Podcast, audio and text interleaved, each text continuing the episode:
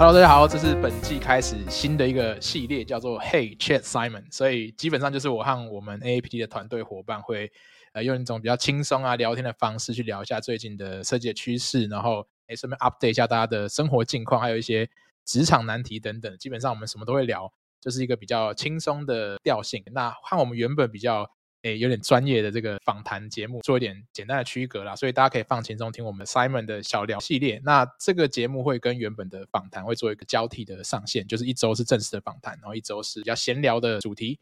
好，那我们今天其实想要聊 AI，就最近很红的这个 AI 相关的主题，然后会有一位伙伴跟我聊天。那今天这位伙伴是 Sia，那我就让 Sia 简单的自我介绍一下好了。Hello，大家好，我是 Sia。那我目前在 AAPT 团队呢，是负责 Podcast 节目企划还有剪辑。那想问一下 Simon，、嗯、是不是最近回澳洲了呢？你最近在忙什么？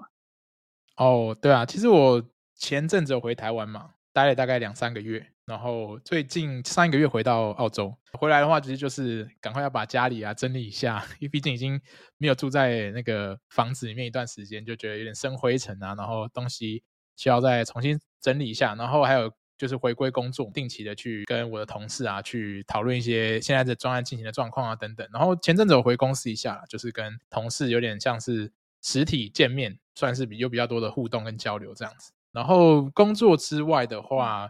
嗯，好像也是工作哦，就是 我们 AAPT 的团队正在准备几个不同的专案，就譬如说我们正在准备一个 UI 设计的实战营，那这个是一个非常非常酷，今年的一个新的课程产品。那我就先不讲太多细节。我们之后会把更多的资讯分享给大家，然后当然就是我们现在正在剪辑这个 podcast 的第三季，对，因为第三季刚好全部录完嘛，然后现在就是 Sia 正在帮忙做所有的剪辑啊，我们之后也会把内容就是慢慢的分享给大家。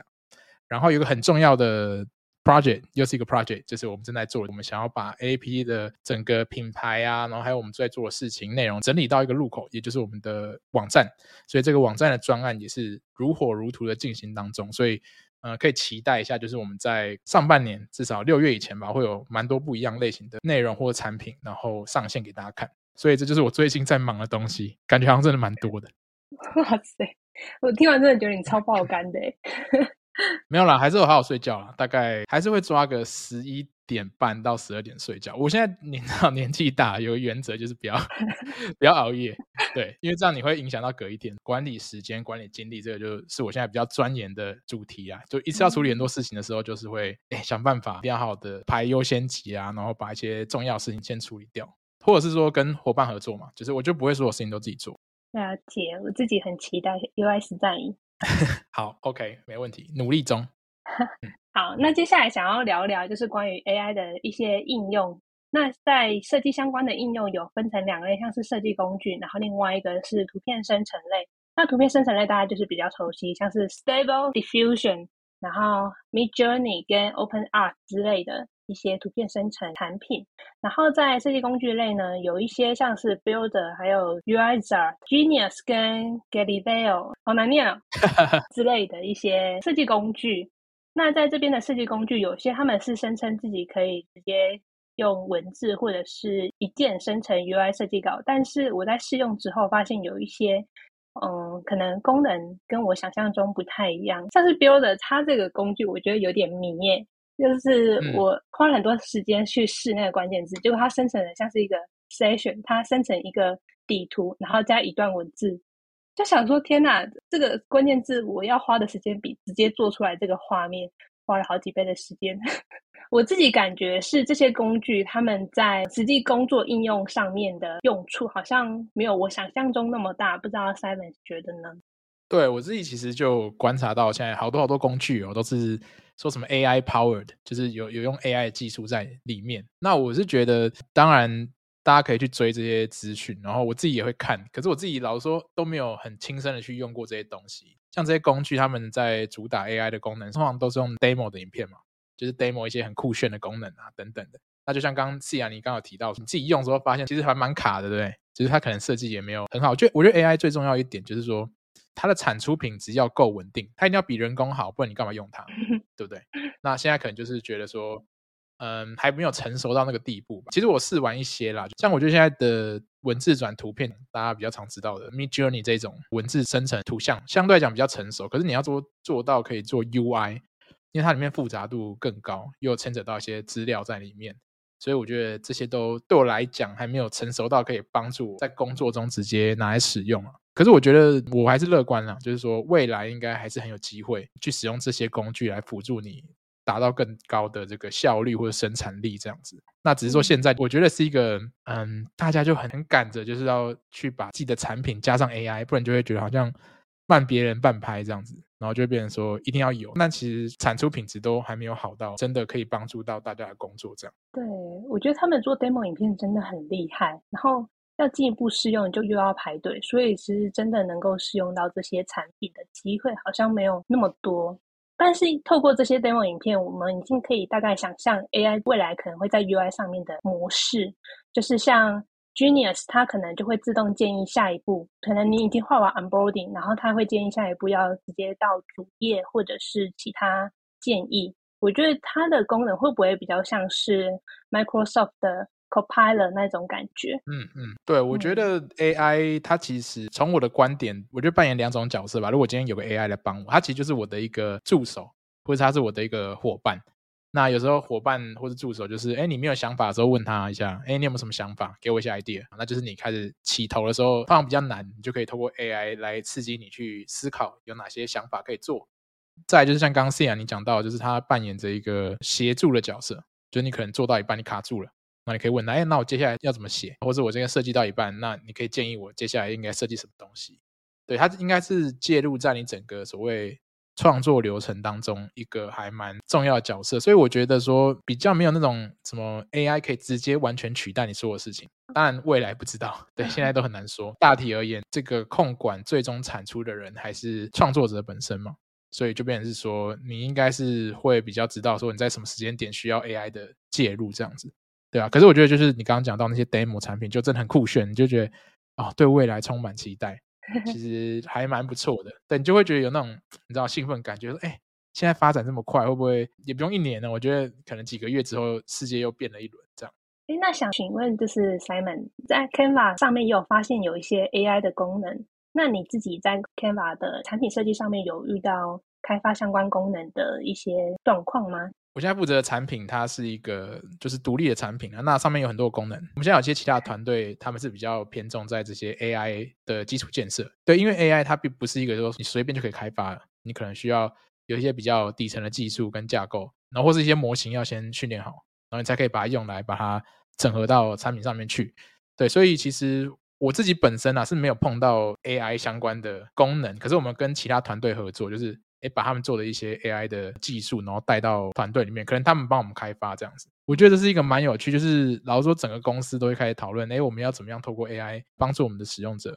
更快的完成他的任务，更有效率，然后我们可以更聪明的去帮助他创作出更高品质的，不管是设计或是内容。它会刺激整个团队开始思考更多可能性，或者是说所谓解放我们一些很传统啊、很手工。然后重复性很高又无聊的事情，这样。那我觉得在应用上当然还是有它的限制啊，对，就是还没有成熟到那个程度，就是说技术本身可能还没有到位，这是第一点。那就是比如说设计师可能天马行空，想要做很多各式各样，就是哎，我们很聪明，我们就按一键，然后就直接帮你生成一个设计，然后可能再按一键，然后你这个设计就会演变出一百种不同的版本。假如说想象是这样子，很美好。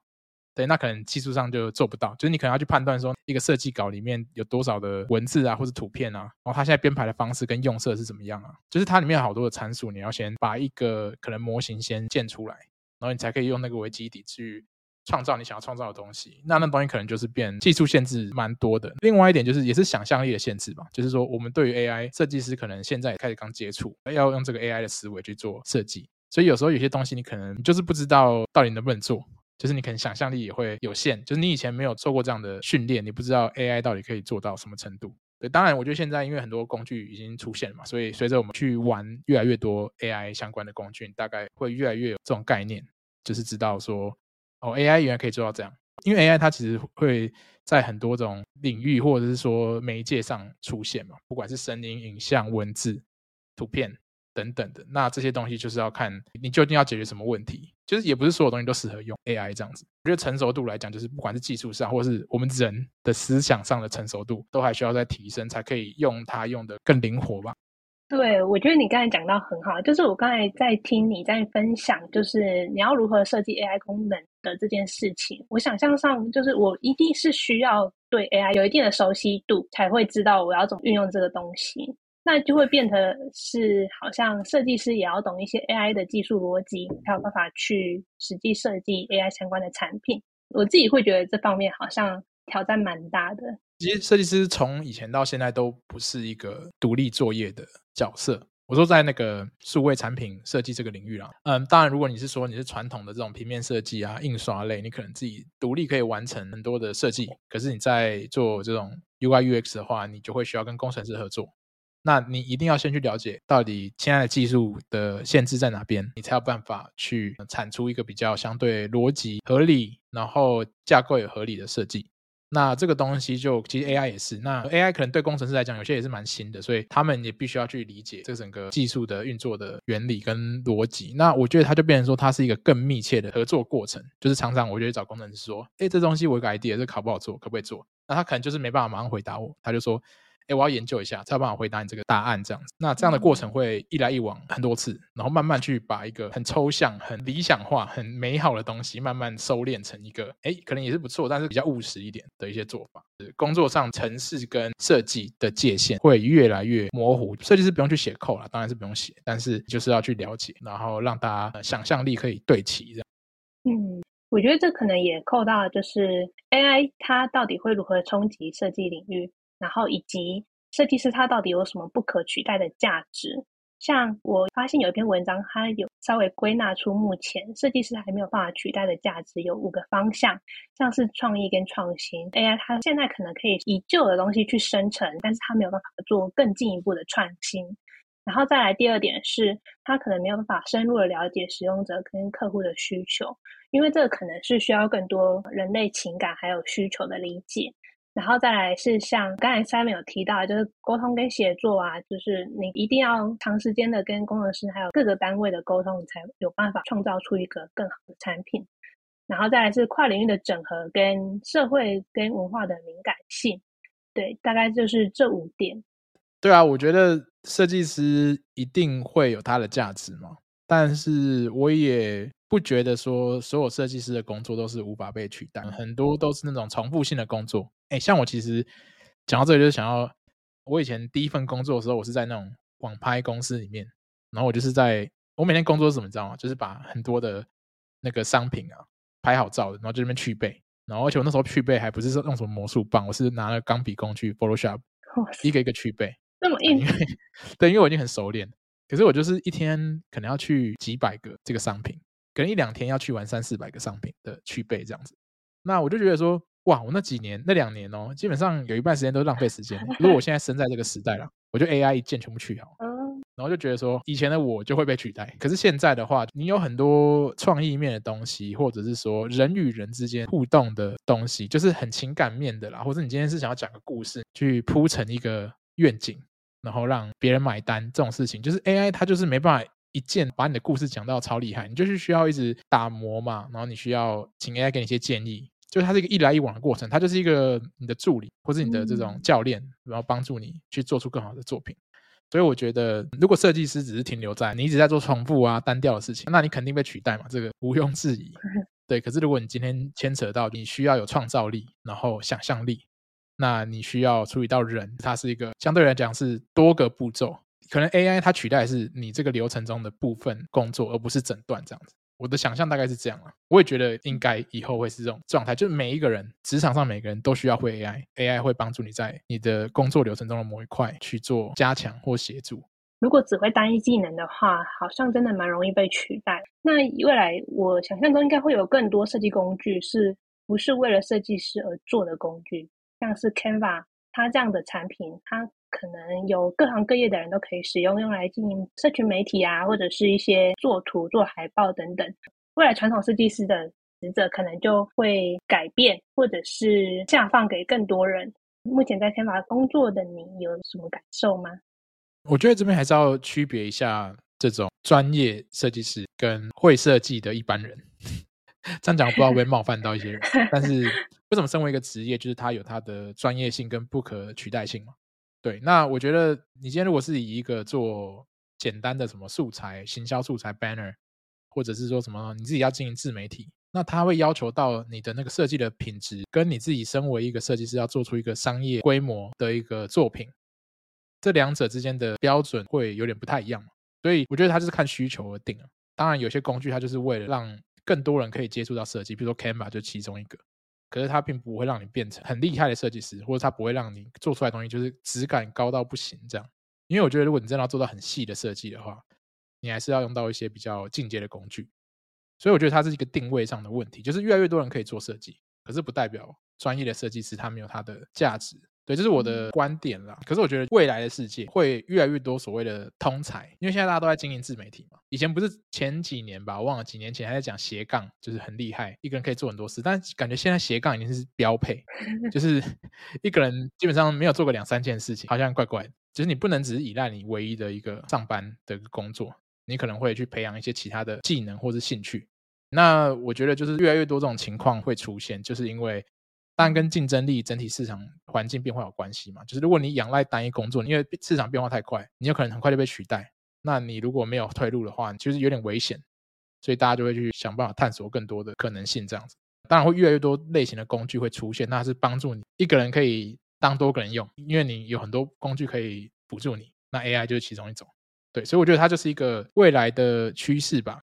嗯，不知道 Simon 有没有这种感觉？就是虽然像之前工业革命，可能机器取代人力，那时候很多人也可能曾经造成恐慌啊，然后也觉得自己可能会失业。但是现在其实人有更多时间去做更多有创意的事情。但我会觉得这之中有一点蛮吊诡，就是可能原本农耕的那些人，他应该有更多时间去享受，但我们现在的人好像是越来越忙，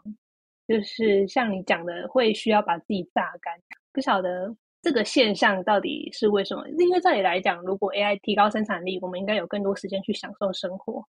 嗯，我觉得每个时代有每个时代的课题嘛。以前就没有这么多资讯，也没有这么多这种社交媒体，生活相对来讲比较单纯一点。就算以前之前工业革命可能出现了很多机器帮人类处理到，也是这种重复性高的工作嘛。AI 就是一个现代的 工业革命，我自己觉得啦。那就是在把你现在有的这个基础之上，又在做进一步的要进这样子。那我觉得，因为现代真的是有太多新东西了，就是你每天要接收到各种各式各样的资讯，所以你会很焦虑，我也很焦虑，所以就会，比如说你一直想要去追赶这个资讯，然后你就是有那种 FOMO 的情绪。就是很怕，我今天如果没有看到这个文章，没有把它存起来，然后我就会慢别人半拍。其实我存了一堆文章，根本没看过，就很老实。我相信大家在听的听众可能也有做过类似的事情，那个书签一堆，然后全部都 save save save，没错啊，但是就永远不会看。然后你的那个 reading list 带阅读的清单就一堆，这是这个焦虑感嘛，很正常。所以我现在就是也在练习怎么样放下这一切。就是专注在我自己能够掌控，然后我也有兴趣的事情。那也不是说很就是看开一切，你还是当然要去看一下市场的变化，因为毕竟我们就是在这个变动的时代，产业就是变化很快，所以还是要去看这些东西。可是不用给自己太多压力啊。我想讲的是这个。嗯，对，的确，关于最近有一个公开停止要求 AI 继续研究的连署信，里面就有谈到一些对于 AI 产生的一些隐忧，像是他们可能会带来不正确的价值观，或者是他们可能会用 AI 影像辨识跟创造能力去散布假消息。像之前不是有川普他被抓走，然后川粉暴动的那个图片嘛？接下来，科技巨头也会以就是经济利益为主要导向，开启一个军备的竞赛，在 AI 领域方面，这些可能就是他们对于 AI 所造成负面影响的一些担忧。那 Simon，你觉得他们在这个信中提到的一些可能负面的发展方向，有可能阻止吗？这个问题也很大，我也不知道能不能阻止。但是我觉得会不会提出来，肯定就是有他们的顾虑吧，因为这些人就是专家嘛，他们知道说这个东西如果不控制的话，那可能就会有一些不可逆的后果。对，可是其实就是有点无法避免，就算今天没有 AI，也是很多人在犯罪。那有 AI 的话，就只是让他们犯罪能力有更提升了。这其实是有点难避免的吧，因为每个事情都是一体两面的，对我来讲都是双面刃。那这个东西就是一个很大的 topic，我觉得我没办法给太多的 comment，但是我自己。就是觉得说，嗯。至少在我们每天日常的工作，有 AI 这件事情对我来讲是很大帮助。可是我同时也意识到它会产生一些反效果，就是人类就会越来越不思考。我自己就发现我自己过度依赖，比如说 ChatGPT，我要付钱，我付了二十块美金一个月，等到就发现，哎，我创作变得快一点。可是我就觉得说，哦，我查资料能力好像有变弱的趋势，因为我就太依赖 ChatGPT。那你就想象，生在这个 AI 时代之后的人，等到他们长大，他们就是预设就是有 AI，而且已经很成熟了。那他们有办法思考吗？他们会不会全部都靠 AI 做所有的事情，就不太能自己去判断是非这样？所以这个东西就是还是一个蛮大的问号。它的确为人类的文明应该会造成非常大的冲击啊，这是确定的。那可是因为跟 ChatGPT 聊天也是需要问他很多比较精准的字，他才有办法给你比较好的回复。相对你可能进步的会是你的关键字能力，是吗？对，我觉得它有点类似，但有点不一样。我刚刚提到的搜寻能力，可能是说我要从一大堆，因为我譬如说我在 Google 上打一个关键字，然后就跑出一堆资料。那我的意思是说，我在分析这些资料的能力变弱了，就是我要找到对的资料，然后这些资料还要从中间抽取出有用的资讯。也不是变弱，我刚刚可能讲错，我觉得是比较变得就变懒了，我就懒得去做这一段工作，我就反而都是问 ChatGPT。那想请问你有质疑过 GPT 丢给你的资料吗？有啊，常常啊，每天都说，哎，这是怎么给我这种东西？这一看就知道是假的啊。那针对这一点，就是要如何培养自己判断这一段资料到底是不是正确的这样的训练？你会有什么建议吗？有点难讲，有时候是给一个开放式问题，那他可以讲任何东西都有可能成立，因为其实世界上就是这样，很少东西是绝对的对或是绝对的错，你可以有自己的观点，然后你有自己的论述，你想要去传达一个就是事实的一个内容的话，那你还是去查证一下会比较好。可是我今天是观点类的，我觉得它比较没有标准答案。哦，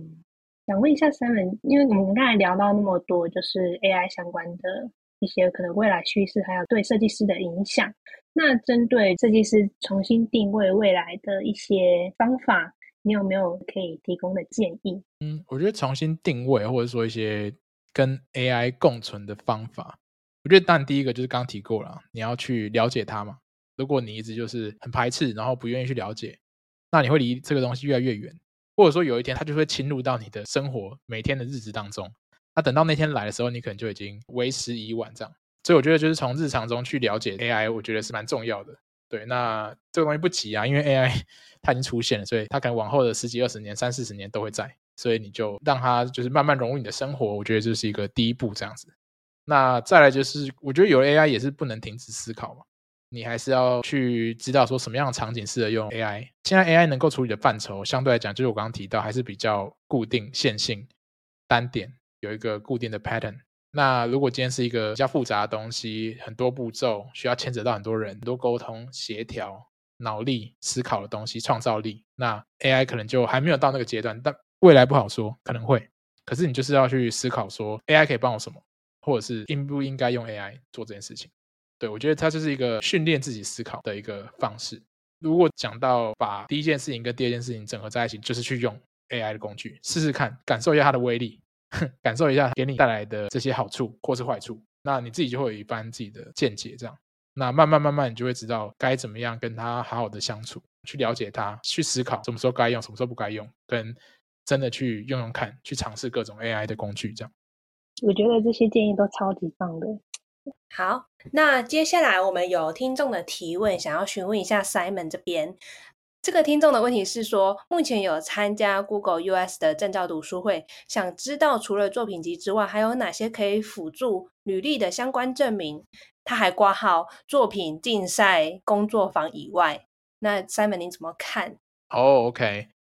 我觉得如果有去参加 Google UX 的证照读书会，其实就已经很棒啦。其实这就是一个证明了嘛，就是代表说你有这个想要学习、想要成长的这个心，所以我觉得这件事情就还蛮值得鼓励的。那我觉得找工作其实最重要就当然就作品是第一咯，作品好的前提下，你做其他事情才有加分的效果。也不是说你做了很多其他的事情，就作品很不 OK，这样面试官也觉得，哎，奇怪，怎么都没有在把自己的作品给做好这样子。对，那我觉得除此之外，你可能可以做一些尝试吧，就是比如说现在很多人在经营自媒体啊，你也可以去分享一下你自己学习的这些心得或是一些经验。对，那一定会帮助到很多正在学习的人。这样子，可能有人会经营 IG，或者说你想要写文章，或者是说你多去参加一些社群活动，甚至有机会成为就是社群活动的讲者。我觉得这些经验对于一个，譬如说面试官来说，他会觉得说，哎，你其实很投入在，不只是说你个人的成长，同时你也会愿意去帮助别人，然后你也会去创造一些连结。因为我觉得在工作的场合啦，其实它有一部分也是所谓的社交环境，就你需要跟你的同事啊打好关系。我觉得这对于促进整体的合作文化，或者说你在设计团队里面要推动设计文化都蛮有帮助的。对，所以我觉得去参加一些社群活动，其实还蛮推荐的。然后当然自己去反思自己的学习，然后把学习分享出来，那我觉得对自己或对别人都会蛮有帮助。这样子。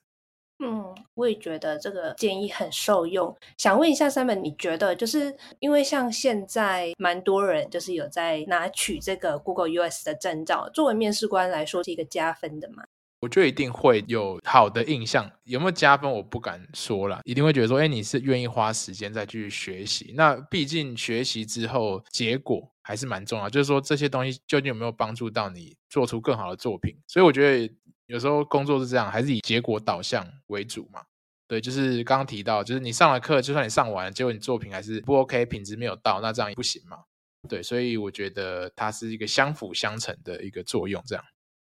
哦，了解。诶，那想再问一下，就是刚才提到社群这部分，如果他经营的社群是跟设计比较没有相关的，但是他也做得很好，这对你来说也是有加分的效果吗？这个就要看人，见仁见智。老实说，就有些公司可能他不一定会觉得说，哎，你做了很多业外的事情是一件好的事情。这当然就要看了。对，那